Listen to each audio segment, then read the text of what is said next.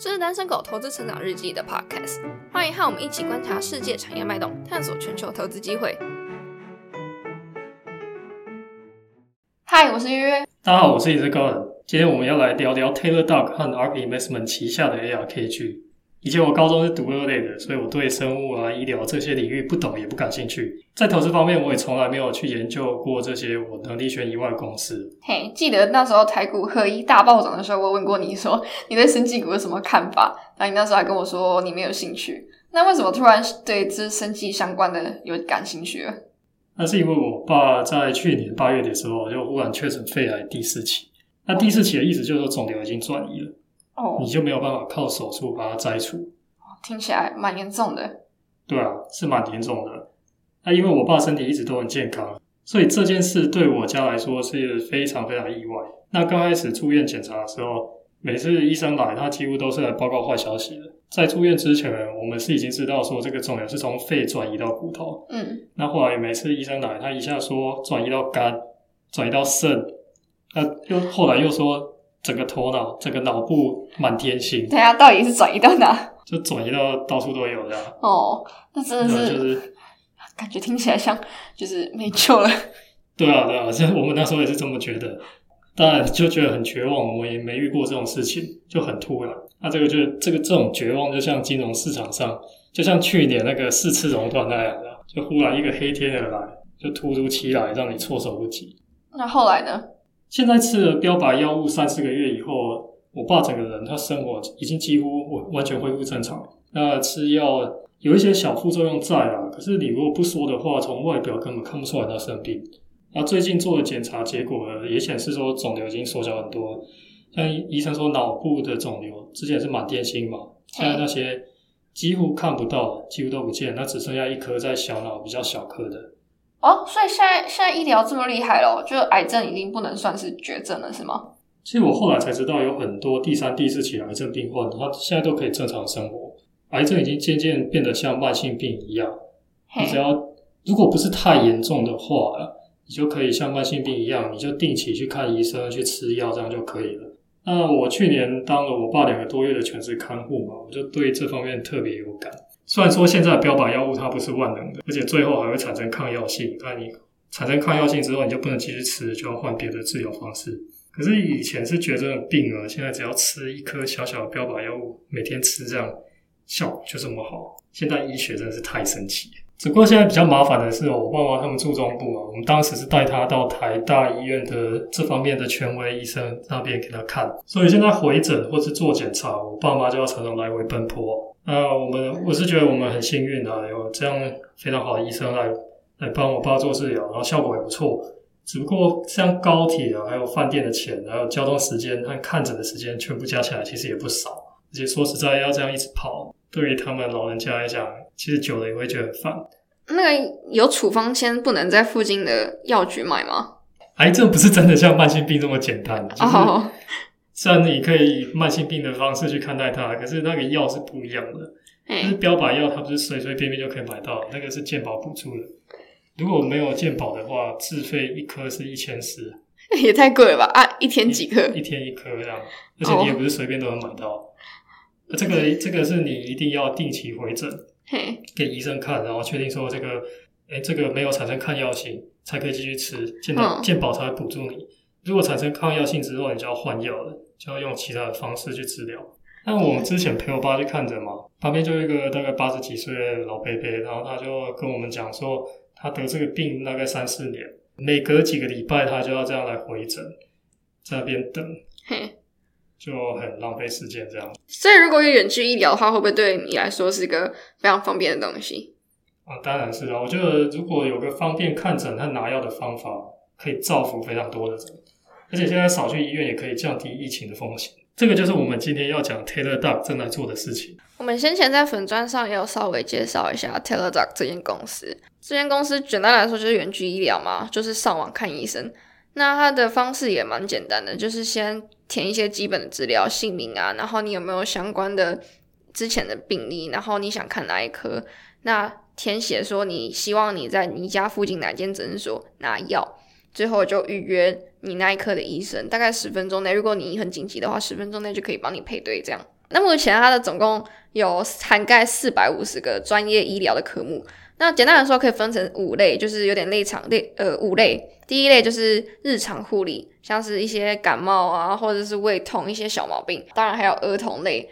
或者是心理健康，那甚至是你想要保健或是预防，比如说你想要吃营养点，然后去制作咨询啊，或者是你背很痛，想知道怎么按摩，或是拿到什么背痛药之类的都可以，甚至是性健康，就是你有性相关的困扰，也可都可以上网去询问。所以这个 Taylor d o 它是一个平台嘛？对，等于说是媒合用户跟医生的一个平台。对，那这个平台很明显嘛，就是可以减少病患的等待的时间嘛。除了这个以外呢，它有什么好处？除了除了等等待时间之外，最重要当然还是减少，至少可以减少一半以上的医疗费用。那讲到医疗费用之前呢，我们还首先先简单介绍一下美国的健保制度。美国健保制度可以说是非常非常的复杂，那甚至呃不同的健保系统，还有就是你保不同的健保系统，还有不同的健保制度，甚至每个州跟州之间的健保制度又不太一样。那因为他们美国没有像我们台湾一样具有全民健保这种东西，所以他们的保险，他的医疗保险呢，诶，大部分都是自己保的，或者是公司保的。根据资料显示，有一半美国有超过一半的成年人，大部分都是透过工作来获得医疗保险的。所以在这个情况下呢，很多人都蛮讨厌去看医生的，因为看医生很贵，那也很不方便。啊，除了很难预约之外，你上班请假，那请假你可能还要预约，那预约可能都要等两个礼拜。那如果你只是个很紧急的发烧，预约两个礼拜，你可能都已经你都已经好了，那也不需要预约。所以对他们来说，就是看医生是非常麻烦，然后又很耗时、耗耗钱的一件事情。嗯，没错，这个其实在很多欧洲国家也是这样。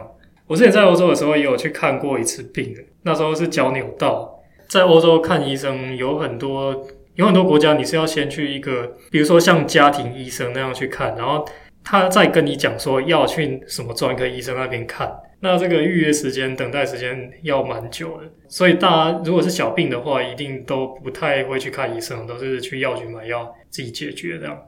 那我们刚刚有说到，就是说，诶，大部分有一半的成年人都是靠工作去做表现的嘛，所以这个 TDOC 呢，它主要营收也都是跟很多大企业跟保险公司去进行合作，他们就跟呃企业跟保险公司签订合约啊，那看诊的费用大部分都由企业跟保险来进行支付。那根据他们官网显示说，Fortune 五百里面有超过四十趴的公司都使用 TDOC 呢。哇哦，珍妮佛罗贝兹。我觉得 为此而来，我也为此，我也我也为此而来。哦，我甚至还有在看到，就是美国人选择企业的其中一个思考条件，甚至是他们公司有没有帮忙保医疗保险这样。那这个 Taylor 大除了美国以外，它有在其他地方提供服务？呃，据他官网所说，它分布到一百七十五个国家。不过目前国际营收在到截止到去年 Q 三，国际营收只占整体营收的十一点四趴。我们刚才讲都是以病患这一边的角度去讲嘛，那对于医生来讲，它有什么帮助吗？当然，对医生来说就可以增加一些收入嘛。所以说，这个 business model 听起来是对医生、对病患，那对保险公司跟公司来讲，也都是有好处的咯。简单来说，它就是个平台嘛。那等于是说，它是媒合双方。那它从保险公司跟公司里面去收到钱之后，会分润给医生。那对保险公司跟医生来说，我们刚刚说它的费用至少可以减少一半。那在美国的制度之下呢，它的医疗保险大部分都是由公司或者是保险公司去进行支付的状态下。只要少一半，他们支付的价钱也比较少。对公司来说，呃，员工可能不用不用请一整天的假，可能请一个早上就可以了。在成本上、时间上都非常具有效率性。那它是怎么收费的？主要就是对大型企业跟保险公司来说，就是收订阅制。首先，订阅制就是让消费者有这个权利可以使用 Taylor 这个系统，然后再按次收费。那对一般消费者来说，就是可以很简单，看你选择要订阅制或者是单次收费。那目前营收有八成是来自订阅，那具有九十趴以上的留存率。九十趴以上的留存利率听起来蛮高的哦。那我想，如果我是病患的话，然后要长期看医生，如果我用过一次 Taylor Doc 觉得好用，我应该就会一直用了。诶那 Taylor Doc 有什么竞争对手吗？它其实竞争对手蛮多的，比如 American Well，然后 MD Life 或者是 Doctor on Demand。可是，是目前它还是最大宗啊。你说 Taylor Doc 还是最大？对对，目前 Taylor Doc 开始占龙头的地位，毕竟它从二零零二年就开始成立到现在了。那过程其实也并购蛮多家公司，它主要就是主打一站式，就是希望说，你看我们刚刚是说它的最主要客户就是公司、公司、企业跟保险公司嘛，那可能人会有各种问题啊，比如说护理问题啊、保健问题，他希望就说，诶，你公司跟我签约就是一次满足、一站式满足，不需要跟很多个公司去进行契约，所以他一直朝这个战略去前进，所以。这几年来一直在并购公司，比如说像去年大家都知道他并购了 InTouch Health，然后甚至是甚至很有名的 Livongo 用一百八十五亿，但是 Livongo 本身自己在做慢性病为主的啦，所以我觉得呃整体来说，他们整体的重重复会员少于二十五趴，如果他们能交叉销售达成重效的话，我觉得是一个蛮大的机会的。可是你知道 Taylor Dog 跟 Livongo 合并花了多少钱吗？一百八十五亿。对，当时拉邦狗跟 T Dog 他们市值规模其实差不多。那这两家规模差不多大的公司合并的话，其实常常会出现这种文化上的问题，因为他们规模差不多大嘛，到底谁要听谁的？虽然名义上是 T Dog 去并购拉邦狗啊，可是这个公司文化问题在商业历史上非常的常见，所以它可能除了是机会以外，也可能是一个风险。你说跟当初的 PayPal 跟 X.com 一样吗？对，那个也是一个例子。当时 PayPal 是 Peter Thiel 领导的嘛？对。那 X.com 是 Elon Musk。那后来他们合并之后，后来他们就因为 CEO 的位置产生了一点争执。Elon Musk 去澳洲度蜜月的时候，就就忽然被篡位。然后后来后来虽然他们还是继续一起合作，可是就有点不愉快这样。那顺便再讲一下，就是像像阿里巴巴，它也并购很多家公司嘛。比如说像饿了美啊，还有优酷土豆啊，还有东南亚电商的渣打，但是大部分被阿里并购的公司后来发展都不怎么好，就是因为文化的问题啊。阿里巴巴他们的文化比较强势，他都喜欢叫别人听他们的话，然后并购之后呢，就把他们自己的人，把阿里的人派去那边空降改造他们。那你自己觉得 Teladoc 跟 Navango 合并起来会怎么样？这我不知道哎，我不太知道他们文化到底怎么样。哦，对，这是确实是个下行风险之一啦。那就是，就算就是他们在，就算在 conference call 讲说他们的文化多么的和谐啊，两方就是交融了多久啊，他们的文化到底有多互补啊之类，其实都表面上说起来，到底实际上是怎么样，我们也不太知道。那只能交由时间来证明，说他们一加一到底会不会大于二吧。那他们过去的表现到底怎么样呢？整体而言。就是去年因为疫情的关系，然后很多人都没办法去医院，有加速他们的发展。比如说像他们之前的使用率，比如说他跟呃企业不是签约嘛，那员工使用率他们以前不到十趴，就是等于说十个人可能只有一个人去看。那因为疫情的关系，目前有上升到十四趴，整体看诊次数有一千四百万次。因为它第四季还没出来哦，那我们就讲一下第三季的。财报数字，营收年增一百零九趴，年看诊次数我们刚刚有说一千四百万次嘛，那等于是年增两百零六趴，毛利率六十三点三趴。那以九个月来说的话，就是 Q one 到 Q 三，整体的营收年增七十九趴，看诊次数年增一百六十三趴。那去年的股价也翻了一倍多。那如果看比较长期呢？那二零一六年到二零二零年的整体营收 K 个大于八十趴，会员数 K 个大于四十趴，看诊次数 K 个大于八十趴。公司最近有预期说，二零二三年的营收可以以三十到四十趴去进行成长。那美国现在有三点二亿人吗？那截止到 Q 三，有七千三百万人是 Teladoc 的会员。哎，你说美国三点二亿人，那已经有七千三百万人是提到会员，那其实它的成长潜力其实并不大嘛。所以他目前积极在往国外发展。你刚刚有说他发展到了一百七十几个国家，然后呃，目前国外的营收还占的比例蛮小，就十一趴左右。只是说发展到国外比较难一点，就是国外有他们自己的健保制度跟相关的医疗规定，然后还有法规，可能都是一些比较困难的地方的点。对啊，像这种东西如果要发展到台湾来，我们可以想象，台湾是一个统一的全民健保啊。那如果要引进这种医疗方式的话，一定是一个很大的工程。比如说，我们现在看病都要健保卡，那如果说我们要远端医疗，要这个要怎么办？其实我觉得这个蛮好解决的，就是你插个 IC 卡，就是就每个人变成每个人要有一个可以插 IC 卡的东西嘛。对，就变成说那个是必备的用品。对啊，可是像我就没有啊。对我也没有。对啊。其实我觉得 Teladoc 蛮聪明的啊，虽然说一直并购不是到很好，还有文化上的问题，可是他就是刚刚说竞争对手很多。那除了他往国际式的发展之外，也有一直想要全面的一站式服务发展。像我们刚刚所说的，就是希望可以发展全面性的，除了让整体的服务更有粘着度，也提高整体的 retention 如果能够实现交叉销售的机会的话，整体会员的 lifetime value 会在上升。没错，像这种像这种平台也是很追求规模的事情，就它规模越大，它会产生网络效应，网络效应越大，你就越难离开这个平台。比如说以患者来讲嘛，你一定是希望这个平台上面有越多越多的医生，越多的选择，对你来讲是越好嘛。那对医生来讲呢，如果你能在这个平台上获得越多的患者，你就能赚到更多钱嘛。而且其实还有一点，你的个人资料都在上面，累积越多，你越难越难离开它，因为你的所有几乎所有东西都在上面呢。对，所以这个转换成本对大部分的病患，尤其是慢性病来讲，应该是蛮高的。刚刚说到慢性病哦，就是美国其实慢性病的人很多。根据资料显示，有三分之一的美国成年人都患有糖尿病前期，意思就是说有患糖尿病的征兆。而且加上说近期呃，因为疫情，然后加上说美国选举的关系，近期的美国美国人忧郁症也越来越多，这些都是远距医疗的市场。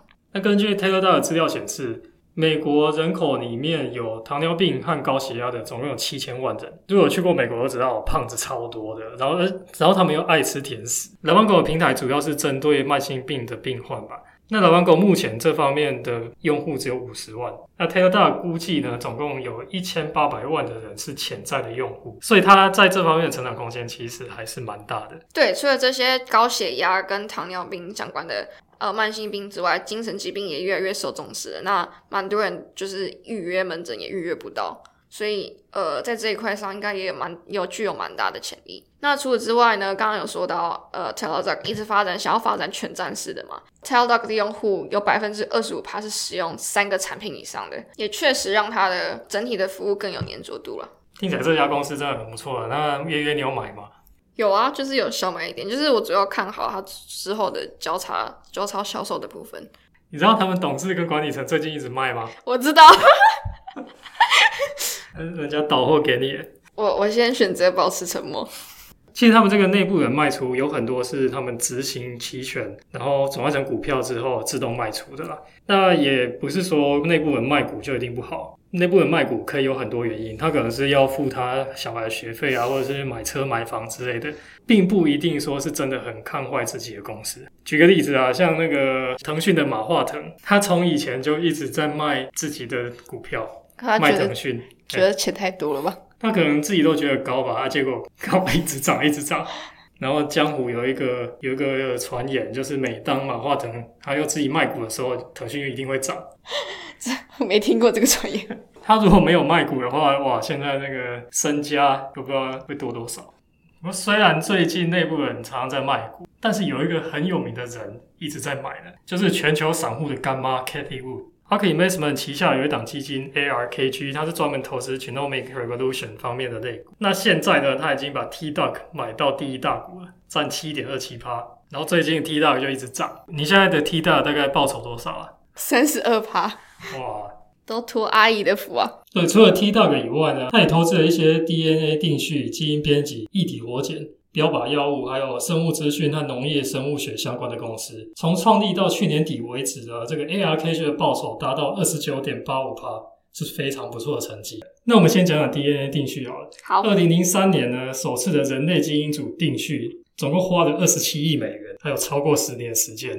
那现在呢，成本已经降到六百美元了，这也差太多了吧？Ark Investment 他们认为呢，随着成本随着成本持续下降。DNA 定序它能够成为肿瘤治疗的标准方法，而且能在医疗保健决策中引入更多的科学知识，然后去加速个人化的医学和药物开发。像这个 DNA 定序，我爸当时在做检查的时候也有做，因为癌症这个标靶药物，它不是所有的癌症都有标靶药物吃，你要先做基因检测，然后确认有某个基因的突变，才能够吃相对应的标靶药物。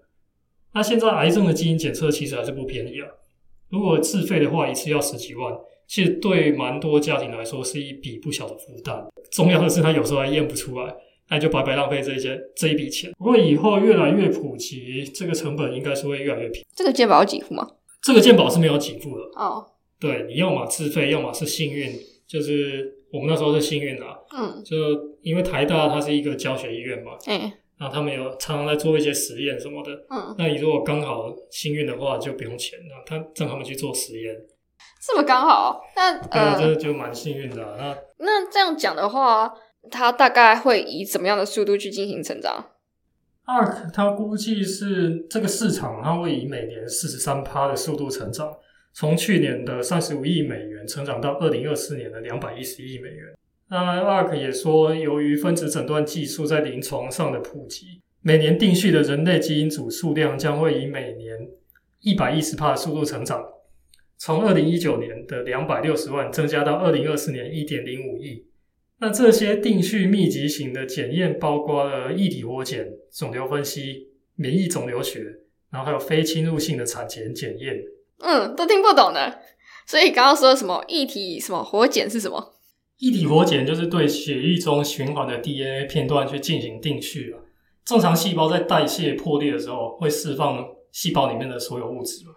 那 DNA 它也会游离进入血液中，成为 cfDNA。那正常情况下，cfDNA 会被巨噬细胞清除。可是如果说生成速率大于清除的时候呢，cfDNA 它会持续存在在血液当中，比如说肿瘤细胞的 DNA。那因为 cfDNA 中带有肿瘤细胞凋亡释出的 ctDNA，所以透过血液检测 ctDNA 就可以追踪癌细胞是不是存在，或者是说它有没有什么变化。这个异体活检的好处是不用进行侵入性的组织活检了。举乳癌为例呢，过去对疑似乳癌的肿瘤检测呢是会用针吸还有手术切片的方式，那现在临床上会采用体液做 PCR 检测。啊，我爸去年做检查也是做切片，他就用针刺进去身体里面取出癌细胞来做检验。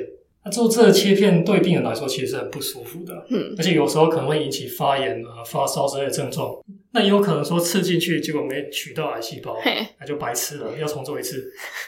他如果说改用抽血就能检查的话，就对病人来讲会好很多。哦。这个 ctDNA 半衰期短，大约只有两小时啊，所以它这个 ctDNA 的组成会随肿瘤成长改变。你可以及时而且很准确的去呈现出肿瘤消失、扩散还有复发的状况。嗯，但是有一个问题，就是癌细胞的抑制性比较高，它游离出来的 DNA 难以代表细胞特性和全貌，而且这个量是非常微小，所以你要纯化啊，还有提高灵敏度、准确度，都还是一个困难，还需要一些技术突破。那你刚刚还有说到二看好基因编辑的东西？对，这个基因编辑呢叫 CRISPR gene editing。嗯，那过去基因突变引发的疾病药物是没办法根治的嘛，你必须要终身吃药，比如说糖尿病就是了。嘿，那现代的基因编辑技术可以彻底根治基因缺陷，找到错误的 DNA 片段，用一把分子剪刀把它剪开，那剔除这个错误的基因。或是在缺口处上贴上正确 DNA 片段，这听起来好像科幻电影啊！可是这个其实不是，这个 CRISPR 其实不是第一把的基因剪刀，在一九九零年代就已经出现了。那科学家他们开发了很多能够剪开 DNA 的酵素，可是每种酵素都有自己的特殊结构，它只能跟特定的 DNA 片段去做结合。啊，那个年代呢，如果研究者想要剪开另一段 DNA，即使它的序列只有一点点差异，也要花费两个，也要花费两三个月去重新设计一个全新的酵素出来，技术非常复杂，而且很很花时间花钱。那现在呢？到二零一二年的时候，科学家就找到了这一把神奇的剪刀 CRISPR。它不像过去的酵素剪刀啊，剪一种基因就要设计一把酵素剪刀。可是这个 CRISPR 它很厉害，就是从头到尾它只要一把 Cas9 酵素剪刀，那再加上一条引导 RNA，就能够切割所有的 DNA。你的目标基因换了，你只要订购一条 RNA 就好，不需要重新设计复杂的酵素，所以你的技术和价格门槛都会变得比较低。这个 CRISPR 对这个生物医学界是一个很大的重启哦。以前做基因转植鼠，少则半年，慢的话可能两三年都有可能。可是现在 CRISPR 它把这个时间缩短到三个月内，就一几乎是一定做得出来。这么屌！那这样不是说糖尿病什么遗传基因之类、遗传疾病什么之类都可以去解决了吗？理论上可能是这样，可是实际上这个技术还有很大的瓶颈在啊。最重要的瓶颈是说，这个这个基因剪刀呢，用在人体的 DNA，它不是百分之百准确，它有可能会剪错。啊，剪错会怎样？啊，剪错你的基因就就就错了。啊，错会怎样？会死吗？不知道，就就断了。哦哦哦，你如果因为它不是百分之百准确嘛，那你如果剪错，把正常的健康的基因去去做了改变，那你你这个人可能就我也不知道会怎样，但是有可能就变得比较不正常了，哦可能有没病的地方变有病之类的。哦，所以现在还没有办法真正的商业化去用来治疗人。可是大家可以想象一下，如果这个技术成熟以后，所有因为基因缺陷造成的毛病基本上就可以解决，对人类会有非常大的帮助。那 Kathy Wood 前阵子受访的时候有说，他认为未来这个领域的公司成长潜力会超过特斯拉。那我这四个多月来常常跑医院嘛，加上自己做了一些功课，我也觉得说基因定序啊，还有基因编辑、一体活检这些技术成熟，真的是会带给人类很大的帮助。不过在医药方面，我也只是外行啊，我也不敢自己乱投。所以我决定跟 K P 阿姨说，我不想努力了，我就想买一些 A R K G，然后相信阿姨会带我飞这样。所以我虽然没有买 T Duck，也等于是间接持有一些 T Duck。可是大家不要听了就随便跟着乱买啊！我也只有买一个小铺位而已。我们 Facebook 社团里面有一位这方面的专家，他背景是哈佛博士、MIT 博后、史丹佛助理教授。那他有在社团留言说，他认为 ARKG 画大饼的成分还是远高于真正的科学价值。基本上 ARKG 说的呢是没办法照他们预测的时间实现的。还有这位史丹佛助理教授，他对 ARKG 的分析师背景去研究生物科技这块，他也觉得没信心。你说社团里的头号粉丝睾丸哥吗？对，没错，就是睾丸哥。等等，为什么他到底为什么叫睾丸哥？为什么叫搞完哥哦？因为有一次我发了一个新闻，说什么？二零二零年台股股民平均赚什么六七十万之类的，然后他就在下面留言说：“爸妈平均一颗睾丸的概念。”所以从此以后我就叫他睾丸哥。好哦，睾丸哥就常常留言嘛，他就留言到他到变头号粉丝这样。然后我后来有一天，我上礼拜啊就无聊心血来潮去 Google 了一下搞文哥，哎靠，结果。Google 一出来，第一个哈佛博士、MIT 博后、史丹佛助理教授，失敬失敬。对，然后我一直叫他搞文哥，太失敬了。可是搞文哥比较亲切啦，你不觉得吗？你确定？可我觉得他蛮喜欢的。你确定？我就一直这样叫他，他也没怎样啊，他感觉很开心的。人家说那个很大气而已。那我有私讯问搞完哥啊，看他能不能来我们 Podcast 跟大家分享一下。可是搞完哥说他回台湾这段时间很忙。如果过年后还在台湾的话，有空会跟我们说。啊，我自己是很期待能够跟搞完哥请教啊，因为这方面我的确，我们的确都是门外汉。如果能够由专家来给我们一些指导的话，我想应该对我们跟对听众来讲都是很有帮助。确实是，是你如果不是相关科目的，在这个在这类想要做研究，其实是真的是蛮困难的。没错，真的是隔行如隔山，尤其是这种科学类的，好像在看文字天书一样。好，最后我再分享一下过去几个月来的心得。我觉得有些事真的没经历过，还真的没办法去体会。赚钱当然很重要，没有钱连医生都看不起。可是身体健康还是更重要的。没有健康，再有钱也没有用。连郭董都救不回他自己的亲弟弟了。那第二点就是人生的黑天鹅不知道什么时候会来，所以大家要把握时间，尽量不要让自己留下遗憾。最近台湾的疫情也变得比较严重，希望大家都能保重身体，勤洗手，戴口罩。祝大家身体健康，我们下期见，拜拜，拜拜。如果喜欢我们节目的话，请帮忙留下五星好评，在 Facebook 看 YouTube 搜寻“单身狗投资成长日记”，可以找到更多丰富的内容。